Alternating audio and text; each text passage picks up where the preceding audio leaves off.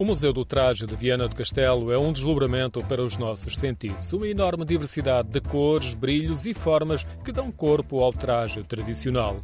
O tesouro da identidade regional fica completo na Sala do Ouro, com várias peças de ourivesaria tradicional. São três pisos repletos de trajes tradicionais com cores exuberantes: vermelho, amarelo, verde. Quando a roupa tem um tom esbatido, o ouro sobressai ao assentar no traje escuro. Por outro lado, vemos o pormenor, a riqueza decorativa de peças feitas pelas próprias raparigas em meios rurais a partir de meados do século XIX. Trajes para várias ocasiões, trabalho, domingo, festividades ou de noivado.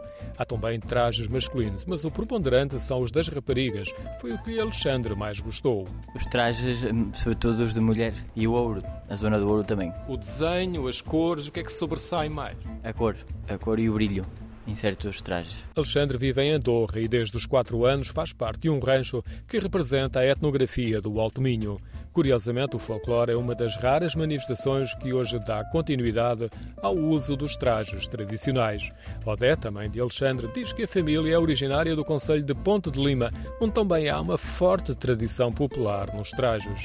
Bem, mas o meu filho queria vir aqui. Dizia que mais para o lado de Viana, né? ele gosta mais de, daqui desta zona. E qual é a diferença? Nós estamos habituados, somos São Martinho, a freguesia, depois leva os trajes todos iguais. E aqui são trajes muito diferentes. Já mal, doma e... Domingo... Tudo aqui é o que é bonito, é isso. Não são todos iguais. O museu tem cerca de um milhar de peças. Além de trajes, podemos ver ainda instrumentos para o fabrico artesanal, os tecidos, a grande variedade de bordados, mesmo nas meias e calçado.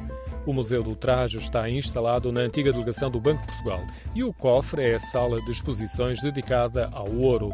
Vemos várias peças de cariz tradicional, como os colares de contas, coração de Viana e o cordão.